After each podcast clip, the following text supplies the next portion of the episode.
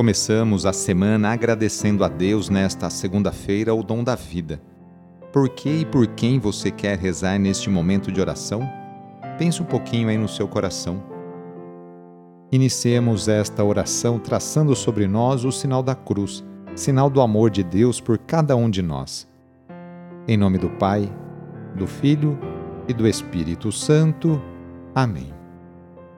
Senhor nosso Deus, nosso Pai, nós cremos em vós, nós esperamos em vós, nós vos amamos, nós vos agradecemos este dia e vos damos graças porque estamos com vida. Oferecemos este dia ao Senhor com todas as nossas alegrias e sofrimentos, com todos os nossos trabalhos e divertimentos.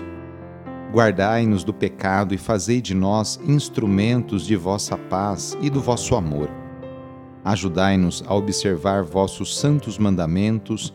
Amém. Hoje, dia 31 de janeiro, o trecho do Evangelho é escrito por Marcos, capítulo 3, versículos de 20 a 21. Anúncio do Evangelho de Jesus Cristo segundo Marcos. Naquele tempo, Jesus voltou para casa com os discípulos. E de novo se reuniu tanta gente que eles nem sequer podiam comer. Quando souberam disso, os parentes de Jesus saíram para agarrá-lo, porque diziam que estava fora de si. Palavra da Salvação. Hoje a igreja faz memória por São João Bosco, o nosso querido Dom Bosco. Ele nasceu no dia 16 de agosto de 1815, numa família católica de humildes camponeses em Castelnovo d'Asti lá no norte da Itália, perto de Turim.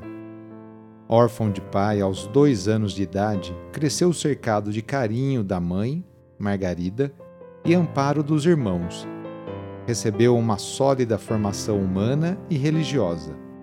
Mas a instrução básica ficou um pouco prejudicada, pois a família precisava de sua ajuda na lida do campo.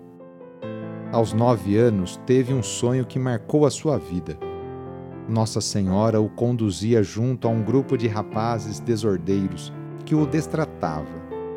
João queria reagir, mas a Senhora lhe disse: Não com pancadas, em sim com amor.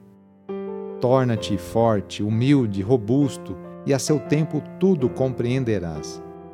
Nesta ocasião, decidiu dedicar sua vida a Cristo e à Mãe Maria.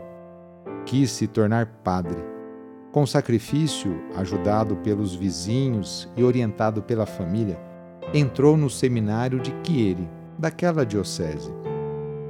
Inteligente e dedicado, João Bosco trabalhou como aprendiz de alfaiate, ferreiro, garçom, tipógrafo e assim pôde se ordenar sacerdote em 1841.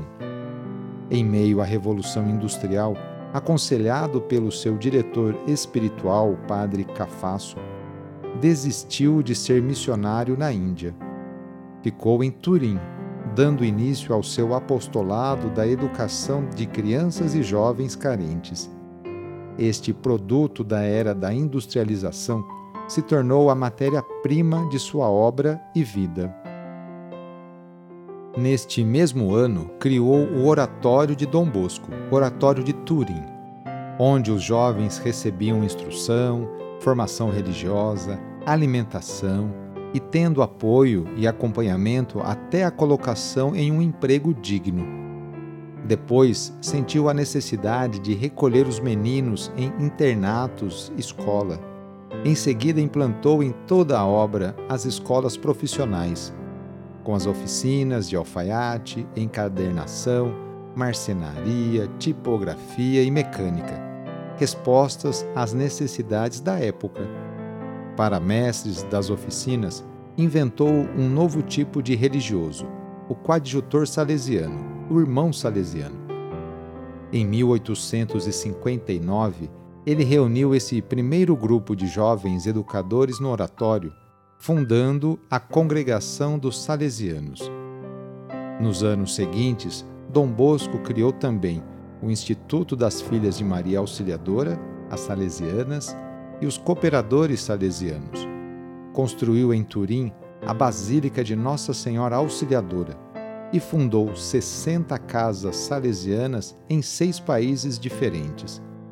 Abriu as missões na América Latina, publicou as leituras católicas para o povo mais simples. Dom Bosco morreu no dia 31 de janeiro de 1888.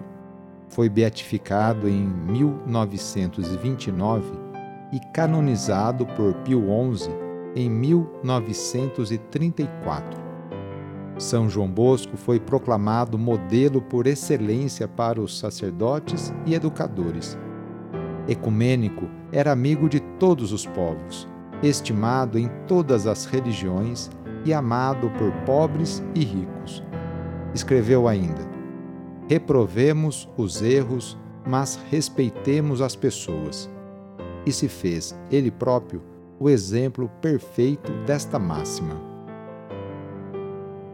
Rezemos juntos agora a oração de São Francisco de Assis, pedindo a paz e pedindo que eu e você sejamos instrumentos dessa mesma paz. Senhor, fazei-me instrumento de vossa paz. Onde houver ódio, que eu leve o amor. Onde houver ofensa, que eu leve o perdão. Onde houver discórdia, que eu leve a união Onde houver dúvida, que eu leve a fé. Onde houver erro, que eu leve a verdade. Onde houver desespero, que eu leve a esperança. Onde houver tristeza, que eu leve a alegria. Onde houver trevas, que eu leve a luz. Ó Mestre, fazei que eu procure mais consolar que ser consolado, compreender que ser compreendido, amar que ser amado, pois é dando que se recebe é perdoando que se é perdoado, e é morrendo que se vive para a vida eterna. Amém. A nossa proteção está no nome do Senhor, que fez o céu e a terra. O Senhor esteja convosco, Ele está no meio de nós. Pela intercessão de São José, desça sobre você, sobre o seu trabalho, a bênção do Deus Todo-Poderoso, Pai, Filho e Espírito Santo. Amém. Foi muito bom rezar com você.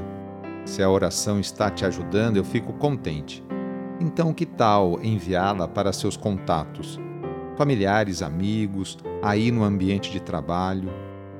Sou o padre Edmilson Moraes, salesiano de Dom Bosco, e moro atualmente em São Paulo. Que Deus continue abençoando você e sua família.